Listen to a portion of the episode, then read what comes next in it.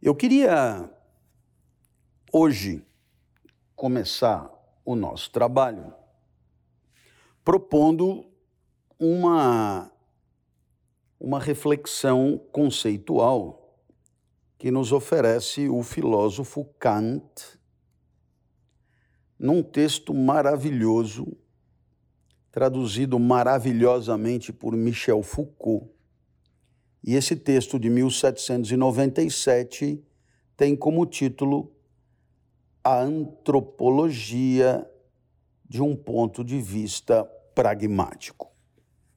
Muito bem. Nesse texto, Kant apresenta uma série de definições que vão ser muito úteis para nós. A primeira é a de propensão. É uma possibilidade é uma potência, nós ainda não estamos dentro de um cenário concreto de paixão, como é o de Madame de Renal por Julien Sorel.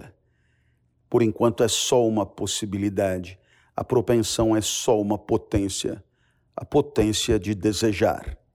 A propensão é a potência de desejar alguém, desejar alguma coisa, é a potência de desejar algo no mundo que ainda não é próprio. Muito bem. A segunda definição é o próprio instinto. Segundo Kant, o instinto também é uma potência. É a potência de tomar posse daquilo que se deseja. Ou melhor ainda, daquilo que se desejava até então. Temos a possibilidade de desejar, é a propensão. Temos a possibilidade de tomar posse, é o instinto. Quando falamos em instinto sexual, falamos nessa possibilidade que nos é natural de tomar posse daquilo que desejamos. Muito bem, terceira definição. Essa terceira definição é magnífica porque porque é a definição de inclinação. É o desejo como referência para um hábito. De novo, ainda não estamos necessariamente vivendo um caso concreto de paixão, mas a inclinação é a possibilidade que temos de usar um desejo como referência para nossos hábitos. Assim, um exemplo de inclinação é ante o desejo de um corpo mais saudável, ante o desejo de um corpo mais esbelto, o hábito criado de uma prática esportiva, de uma atividade física. Veja só, propensão potência de desejar, né?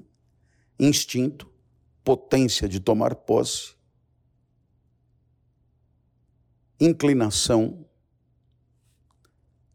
possibilidade de fazer do desejo uma regra e um hábito de comportamento, e agora finalmente a paixão.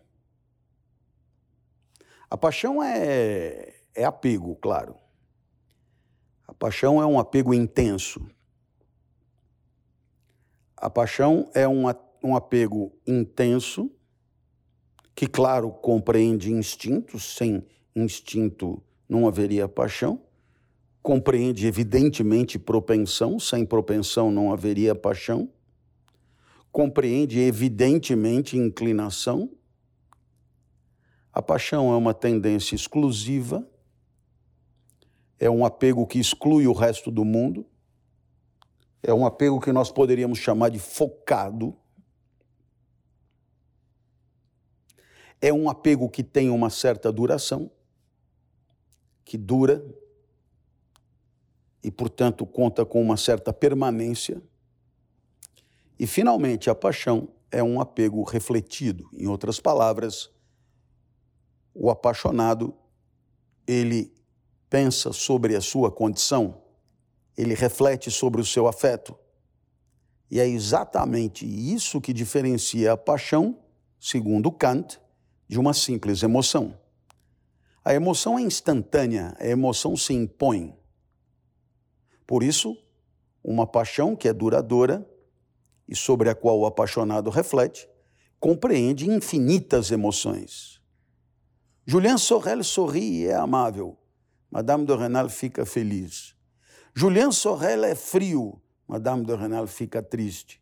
Várias emoções no interior de uma mesma paixão.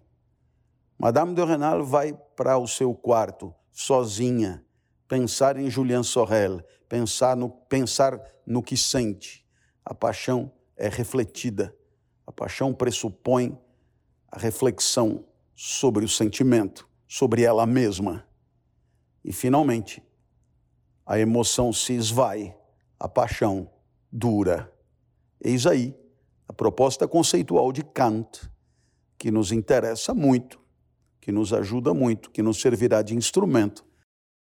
Começa agora mais um Lendo com o Clovis.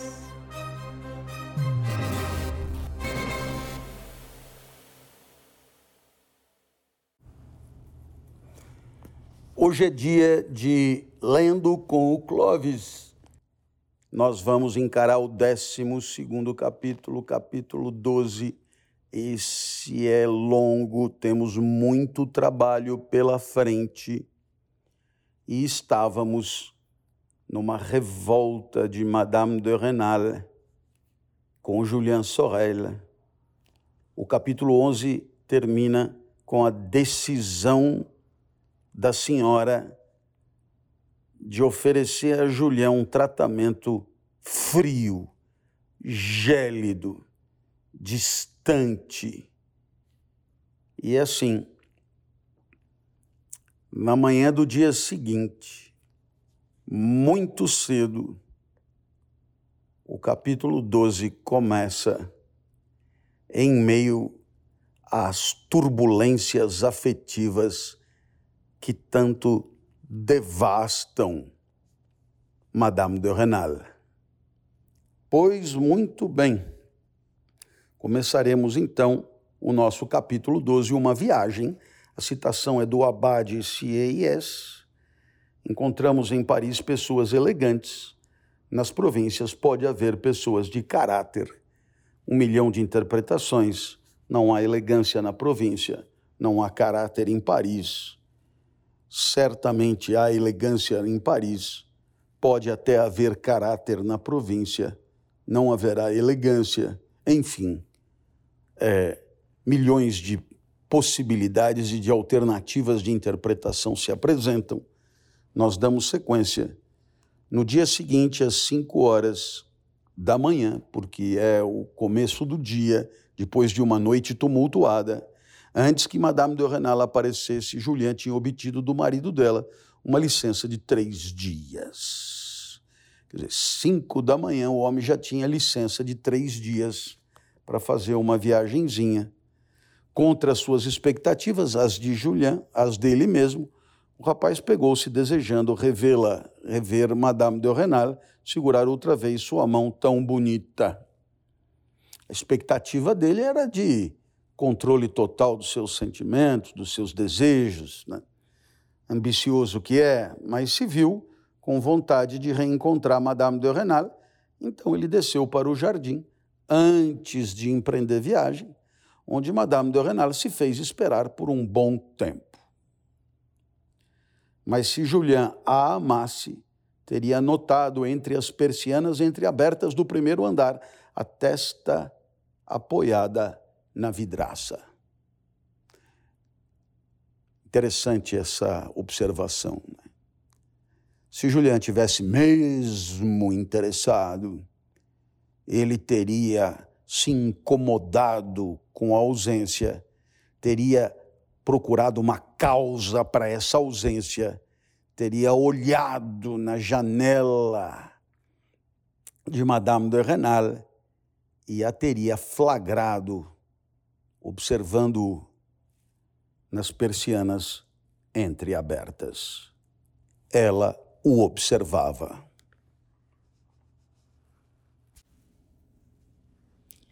ela o observava e, apesar da sua decisão de dar uma gelada em Julian, decidiu ir ao jardim. Sua palidez habitual cedera lugar às mais vivas cores. Essa mulher tão ingênua estava evidentemente agitada.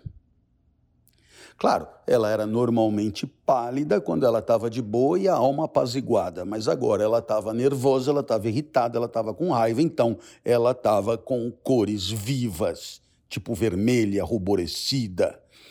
Uma sensação de constrangimento e até de raiva alterava-lhe a expressão habitual de profunda serenidade, de quem paira acima dos interesses vulgares da vida, que conferia tanto charme à figura celestial. Então, ela tinha um jeito altivo mesmo, né? que dava a impressão que nada do cotidiano mais comezinho lhe perturbava, e era isso que dava o charme dela de figura celestial. Só que aquele dia, naquela manhã, não estava desse jeito, ela estava visivelmente agitada. Julian aproximou-se dela rapidamente. Admirou os belos braços que um chale jogado às pressas deixava entrever. É, vestido, chale, aí o chale cobre uma parte, não cobre a outra, o braço aparece e o frescor da manhã, tá? cinco da manhã, né? parecia aumentar ainda mais a luminosidade da pele que a agitação da noite tornava mais sensível a todas as impressões. Olha, frescor da manhã aumenta a luminosidade. Então você vê, de um lado é uma questão de temperatura, do outro lado é uma questão de luz. De um lado é uma questão, digamos, de, de, de sensação tátil, né? do outro lado é uma questão de visão. Então, essa, essa, esse jogo com os sentidos, né? que é, o frescor aumenta a luminosidade, é recurso literário conhecido né? e, e, e tão bem-vindo, né? tão, tão rico. Né? A beleza modesta e tocante, em outras palavras, nada a ver com uma perua, e, no entanto, cheia de pensamentos que não se encontram nas classes inferiores, parecia revelar a Julião uma capacidade da sua alma que nunca experimentara. É, é, veja, Madame de Renal é espelho para Julien, né?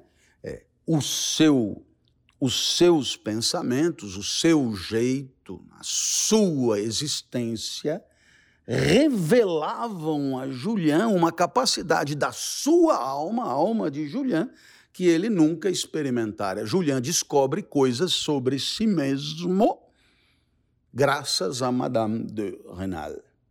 Devotando toda a sua admiração aos encantos que surpreendiam seu olhar ávido, Hum? Nem de longe ele pensava no acolhimento amistoso que esperava receber. Quer dizer, em outras palavras, ele não chegou para ela calculando: será que ela vai me tratar bem? Será que ela vai me tratar mal? Ele esperava receber um tratamento super amistoso e ele nem cogitou na possibilidade de não ser assim, certo? Portanto, ele ficou atônito, atônito com a frieza glacial que lhe foi destinada e por meio da qual acreditou captar a intenção de ser posto em seu lugar. Atônito com a frieza glacial, pelo meio da qual ele interpretou que Madame de Renal estava querendo colocá-lo no seu lugar, e o seu lugar era um lugar de inferioridade hierárquica. O sorriso de prazer sumiu-lhe dos lábios, sabe? Né? Ele deu aquela brochada clássica. Julian lembrou-se da posição que ocupava na sociedade, em especial aos olhos de uma nobre e rica herdeira. Em um instante não tinha no rosto mais que orgulho e cólera contra si mesmo. Como é que ele, como é que ele pôde se deixar levar? Né? Como é que ele pôde se deixar é, é, é, conduzir por essa guarda baixa, por essa expectativa de ternura, de candura? Como é que ele, como é que ele não tomou cuidado na hora de se aproximar? Como é que ele né, perdeu a altivez, né? perdeu o olhar de cima? Como é que ele foi todo rastejante, mendigar afeto, né? Sentia um desprezo violento por ter adiado sua partida por mais de uma hora para receber um tratamento tão humilhante. Só um tolo sente raiva dos outros. Uma pedra cai porque é pesada. Em outras palavras, as coisas são como elas são, ele pensou. Né? Vou, vou, vou ficar com raiva do mundo? O mundo é o que é. Eu é que tenho que estar preparado para encarar o mundo. Né? Até quando eu vou ser criança? Ser criança para sempre? Quando foi que contraí o belo hábito de dar minha alma a essas pessoas em troca de dinheiro? Quando foi? Né? Dar a minha alma a essas pessoas em troca de dinheiro. Se quero ser estimado por elas e por mim mesmo, preciso mostrar que a minha pobreza pode ser comprada pela riqueza delas, mas que meu coração está a mil léguas da sua insolência, colocado numa esfera alta demais para ser alcançada, porque por suas pequenas demonstrações de desdém ou favor. Em outras palavras, a minha pobreza eles podem comprar. Em outras palavras, eles podem colocar é, comida no meu prato. Eles podem me dar é, de comer e de beber. Eles podem me dar casa, comida e roupa lavada. Tá tudo certo. Mas o meu coração não. O meu coração está a léguas dali. Em outras palavras, o meu amor, o meu amor, o meu amor, esse não está à venda. Esse não está à venda. E, portanto, é, eu devo manter sobre, sobre ele total controle, vigilância, guardá-lo com zelo, se quiser ser respeitado por eles e por mim. Razão pela qual eu estou puto comigo mesmo. Por quê? Porque não tomei a devida cautela na hora de abordá-la nesta manhã. Enquanto tais pensamentos se amontoavam na alma do jovem preceptor, sua fisionomia móvel assumiu uma expressão de orgulho destroçado e de ferocidade. Sua fisionomia móvel, móvel, porque ele foi todo gatinho e, tomou aquela invertida na boca do estômago, né? E aí então ele mudou completamente de, de, de fisionomia né? e assumiu uma expressão de orgulho destroçado e de ferocidade. Madame de Renal ficou perturbada com aquela mudança de fisionomia.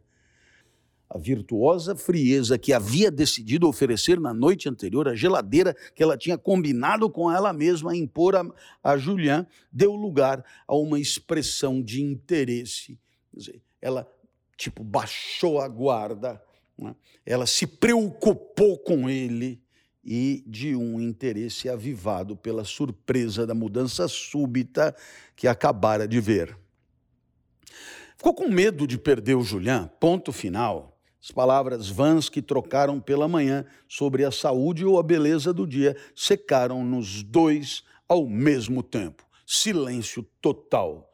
Julian, cujo julgamento não era importunado por paixão alguma, a diferença de Madame de Renal, que era apaixonada, ela apaixonada tinha o seu julgamento perturbado pela paixão. Falamos de paixão, falamos de Kant, falamos é, dessa dependência afetiva, né? falamos dessa posição difícil, né? mas falamos de um apego, é, um apego intenso, refletido, tem, que dura, tem, tende à permanência, e. Então, é, evidentemente que é, é, paixão, é, Julian, que não era perturbado, cujo julgamento não era perturbado por paixão alguma, achou um jeito de demonstrar a Madame de Renal como eram poucos os laços de amizade entre ambos. Em outras palavras, ele achou um jeito de sair por cima né, e não falou nada sobre a viagem que ia fazer, cumprimentou-a e partiu. Essa é a diferença. Há aí um desequilíbrio, há aí uma, um, um enfrentamento desigual. Madame de Renal teme a ausência de Julian. Julian não teme a ausência de Madame de Renal. Madame de Renal sofre com a ausência de Julian. Julian não sofre com a ausência de Madame de Renal. Então, nessa disputa, nessa disputa, Madame de Renal sofre mais. Enquanto ela o observava ir, aterrada pela altivez sombria que leu no olhar tão amável na véspera, seu filho mais velho, que veio correndo do fundo do jardim, abraçou-a e disse: Estamos de folga, Monsieur Julien vai viajar. foi informada pelo filho. Diante dessas palavras, Madame de Renal se sentiu assaltada por um frio mortal. Sentia-se infeliz por sua virtude, a virtude de ter dado uma geladeira em Julian, e mais infeliz ainda por sua fraqueza? A virtude que era dar uma de forte e a fraqueza de perceber que de forte ela não tinha nada. Ela quis encarar, ela quis peitar, mas ela sabe que ela não tem armas afetivas para enfrentar. Por quê? Porque ele suporta muito mais a ausência do que ela. Na verdade, ele não está nem aí para a ausência. A ausência dela não lhe causa tristeza e a ausência de Julian para ela é devastadora. Esse novo acontecimento veio ocupar-lhe toda a imaginação. Ah, meu amigo, esse novo acontecimento veio ocupar-lhe toda a imaginação. Foi levada para bem longe das sensatas resoluções devidas à noite terrível que passara. Quer dizer, ela tinha tido a sensata resolução de dar uma geladeira em Julian, porém, com o comportamento de Julian, ela se deixou devastar e a sua imaginação foi tomada por essa nova situação em que ela se viu fragilizada, destroçada, entristecida. Não se tratava mais de resistir a esse amante tão amável como era na noite anterior, mas de perdê-lo para sempre. E é esse medo de perdê-lo para sempre que patrocinou essa imaginação renovada. Precisou participar do almoço. Para cúmulo do sofrimento, Monsieur de Renal e Madame d'Erville só falaram sobre a viagem de Julien. O prefeito de Verrières havia notado algo de diferente no tom sério usado pelo preceptor para pedir uma licença. Esse camponezinho com certeza tem no bolso alguma proposta de alguém. Mas esse alguém, talvez Monsieur Valnot, vai se sentir desencorajado pela soma de 600 francos pagos por ano. Ontem em Verrières devem ter pedido a ele três dias para refletir. E agora de manhã, para não ser obrigado a me dar uma resposta, o senhorzinho partiu para a montanha. Ser obrigado a contar com um miserável operário que banco insolente. Vejam a que ponto chegamos. E Madame de Renal pensa: se meu marido, que ignora que ofendeu Julian profundamente, acredita que ele vai nos deixar, o que devo pensar? Refletiu Madame de Renal. Ah, está tudo decidido. Quer dizer, se Monsieur de Renal, que acha que está tudo bem, acha que ele pode não voltar, imagina ela que sabe que ele está mortalmente ofendido. O que, que ela deve pensar? Ela conclui, ela deve ter quase certeza que ele não voltará. A fim de pelo menos chorar em liberdade, sem responder às perguntas de Madame Derville, ela alegou dor de cabeça e foi para a cama.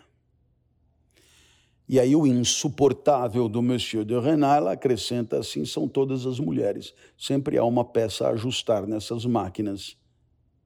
Repetiu antes de se afastar com ar zombeteiro. Monsieur de Renal é realmente uma figura insuportável, mas isto é um outro problema. Nós estamos aqui para ler o texto para comentar o texto e não para eu me manifestar a respeito.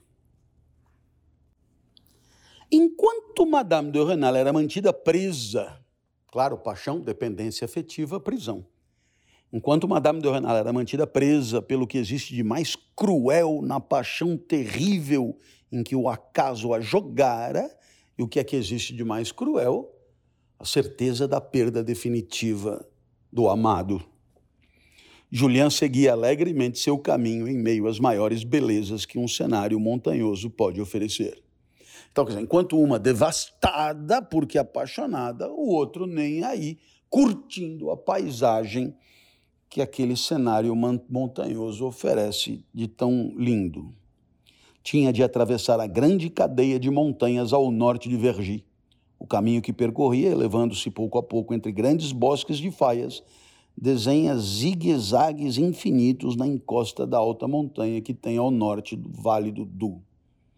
Logo, os olhares do viajante, passando por sobre as colinas mais baixas que contêm o curso do Douro na direção sul, estenderam-se até as planícies férteis da Borgonha e do Beaujolais. Embora a alma do jovem ambicioso fosse insensível a esse tipo de beleza, ele não podia deixar de parar de vez em quando para admirar um espetáculo assim tão vasto e imponente. Quer dizer, embora ele fosse um camarada que só pensa em dinheiro, só pensa em ficar rico, só pensa em coisas, portanto, alguém, digamos, é, pouco sensível às belezas da natureza, de vez em quando ele não podia dar uma parada para olhar, porque realmente o cenário era majestoso. Alcançou por fim o topo da montanha, tinha de passar por ali para chegar por uma estrada transversal ao vale solitário onde morava o amigo Fouquet. Tinha que passar pelo alto da montanha. Julian não estava com pressa de encontrá-lo, nem a qualquer outro ser humano. Julian gostava de ficar sozinho, Julian entendia que a presença dos humanos havia grande risco de tristeza, de, de ofensa e de agressão. E por isso, qual é a graça? Julian gostava de não encontrar ninguém, porque se sentia protegido no isolamento. Eu entendo muito bem porque Julian se sente assim escondido como uma ave de rapina no meio das rochas que coroavam a montanha. Podia avistar de longe qualquer pessoa que se aproximasse. Isso lhe dava uma tranquilidade imensa. Descobriu uma pequena gruta no meio da encosta, quase vertical, de um dos rochedos. Quer dizer, descobriu uma pequena gruta no meio da encosta quase vertical de um dos rochedos. Significa o seguinte: que ele estava realmente subindo montanha acima para poder descer do outro lado e aí ele descobriu uma gruta e retomou o passo. Em pouco tempo se instalou naquele refúgio. Aqui, ele pensou, com os olhos brilhantes de alegria: homem algum me fará mal. Todo mundo tem essa sensação de estar num lugar ao abrigo das agressões humanas. Teve a ideia de se entregar ao prazer de anotar seus pensamentos Manja, anotar seus pensamentos, papel e lápis, vamos anotar o que eu estou pensando. O que era perigoso para ele fazer em qualquer outro lugar. É sinal que o que lhe passava pela cabeça podia causar constrangimento. É claro, num ambiente hipócrita onde todo mundo tem que teatralizar e encenar, você, de maneira autêntica, escrever o que está pensando, pode ser perigoso. Uma pedra quadrada lhe serviu de mesa. A pena com que escrevia voava. Ele não via nada do que o cercava. Percebeu de repente que o sol se punha atrás das montanhas longínquas do Beaujolais. Por que não passar a noite aqui? perguntou em voz alta. Tenho pão e sou livre. Sou livre. Tenho pão. Por que não passar a noite aqui? O som dessa palavra grandiosa fez sua alma se exaltar livre, livre. Sua hipocrisia não lhe permitia ser livre nem mesmo em companhia de Fouquet. Na teatralização da vida cotidiana é duro mesmo ser autêntico. Alguns cenários, alguns espaços sociais cobram tamanha hipocrisia que só mesmo o isolamento absoluto permite alguma autenticidade. Com a cabeça apoiada nas mãos, Julian permaneceu na gruta, mais feliz que jamais fora na vida, agitado por devaneios e pela alegria da liberdade. Penso o que quiser e ainda escrevo o que estou pensando. Distraidamente viu todos os raios do crepúsculo se apagar, um após o outro. No meio da escuridão imensa, sua alma se perdeu na contemplação do que ele imaginava que encontraria um dia em Paris. Sua alma se perdeu na contemplação do que ele imaginava encontraria um dia em Paris. Ele devaneou e acabou em Paris. Primeiro, uma mulher de beleza e gênios superiores aos que se encontram na província beleza e gênio superiores aos que se encontram na província. Ele amaria com paixão e seria amado. Ele amaria com paixão e seria amado. E gozado, ele entendia como uma boa essa de amar como paixão e ser amado pela mesma pessoa. Caso se separasse dela por alguns instantes, seria para se cobrir de glória e merecer ser ainda mais amado. Quer dizer, amor, paixão e glória, mesmo tendo uma imaginação igual à de Julian um rapaz educado no meio das tristes verdades da sociedade de Paris, teria nesse ponto despertado do seu romance por causa da fria ironia. As grandes ações teriam desaparecido com a esperança de realizá-las, dando lugar à conhecida máxima: quem deixa a amante sozinha arrisca-se a ser enganado duas ou três vezes por dia. Assim, ele devaneou que ia sair para ganhar glória, ia deixar a amada para ganhar glória, e já devaneou que algum, né, algum gatuno ia se aproximar e ia acabar levando a amada né, é, para as próprias intimidades. O jovem camponês via apenas entre ele e as ações mais heróicas a falta de oportunidade. Ele tinha certeza de que ele só não era um herói ainda porque a oportunidade não se apresentou. Uma noite profunda havia substituído o dia, agora ele voltou para a gruta. E Julian ainda tinha pela frente uns 10 quilômetros de descida até chegar da aldeia onde Fouquet morava. Antes de deixar a pequena gruta, 10 quilômetros andando é. São Silvestre é 12. 10 quilômetros andando é chão, velho, é chão. Antes de deixar a pequena gruta, ele acendeu o fogo e queimou cuidadosamente tudo o que escrevera, melhor assim. Surpreendeu bastante o amigo ao bater-lhe a porta uma hora da madrugada. É, entre o pôr do sol, crepúsculo e a madrugada adentro, ele caminhou os 10 quilômetros. Encontrou Fouquet ocupado fazendo a contabilidade do seu negócio. Era um jovem alto, mal feito, de grandes traços duros, um nariz infinito e muita bondade oculta pelo aspecto repugnante. Fouquet era um homem jovem, alto, mal feito, de grandes traços duros, um nariz infinito e muita bondade oculta pelo aspecto repugnante. Em suma, era feio para chuchu. Você deve ter brigado com o Monsieur de Renal para chegar aqui de improviso a uma hora dessas. Julian lhe contou os acontecimentos da véspera, mas de um modo que lhe era conveniente. Em outras palavras, foi-se embora a autenticidade, a hipocrisia retoma as rédeas da vida. Fique comigo, convidou Fouquet. Vejo que conhece bem Monsieur de Renal, Monsieur Valneau, o subprefeito de Mogeron, o cura Chelan, entendeu a sagacidade do caráter dessa gente já tem condição de ir a leilões, você sabe aritmética melhor que eu, cuidará da contabilidade para mim.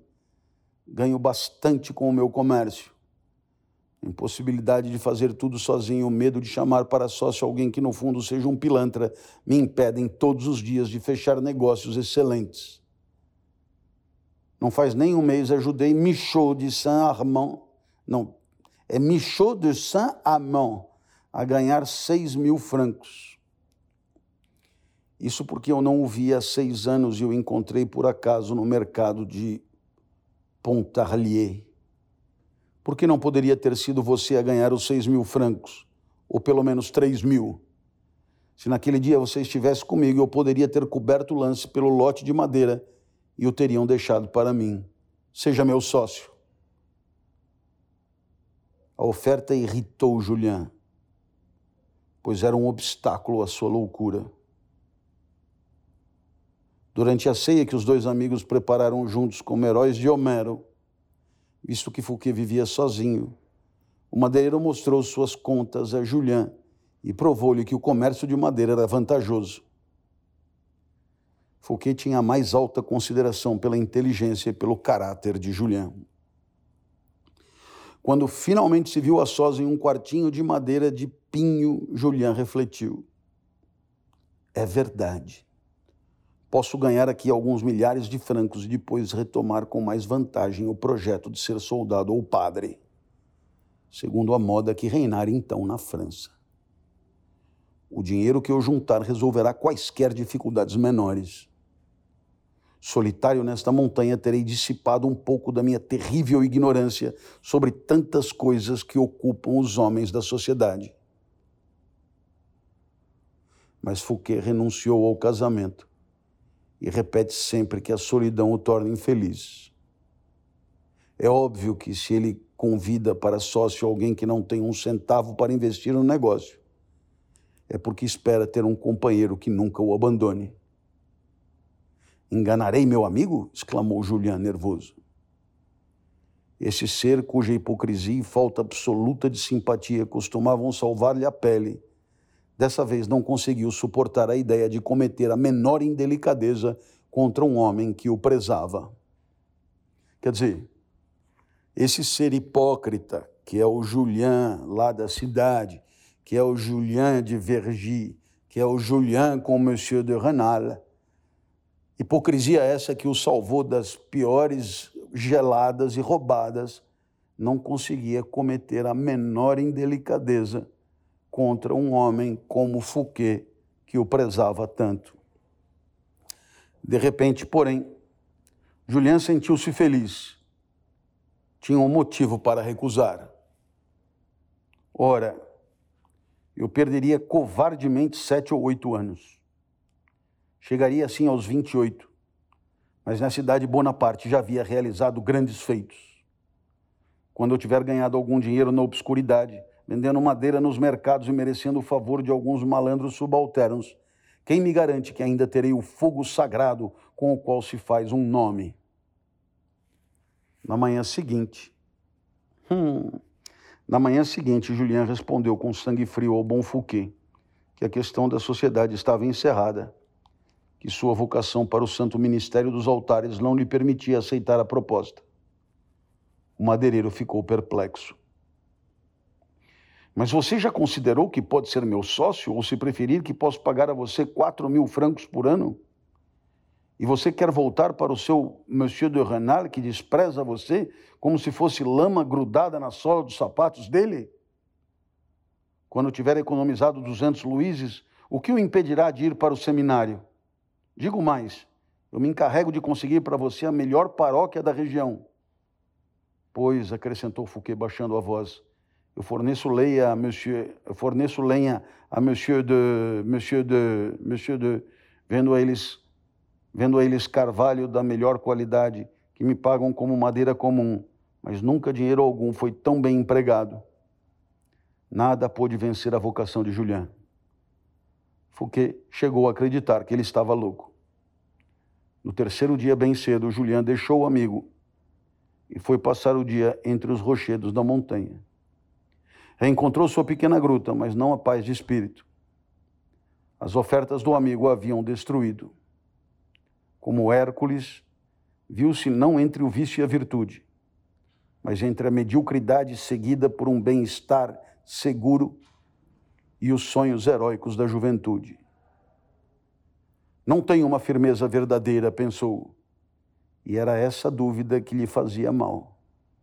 Não sou feito do mesmo material que os grandes homens, pois temo que oito anos passados a ganhar o pão sejam capazes de me tirar a energia sublime que leva a coisas extraordinárias. Bem, bem, bem, meus queridos amigos, eis aqui o capítulo 12 concluído. Tanta coisa vimos.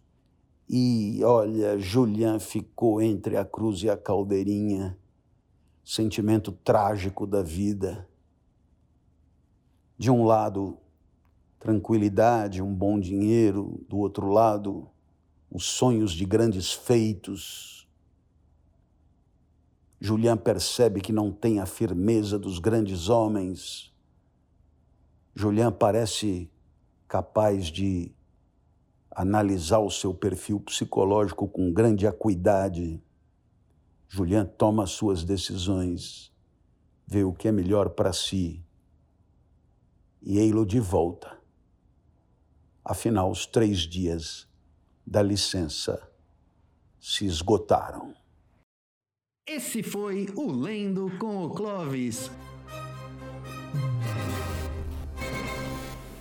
Não perca nosso próximo episódio, aqui no www.twitch.tv barra às segundas, quartas e sextas, às 21 horas.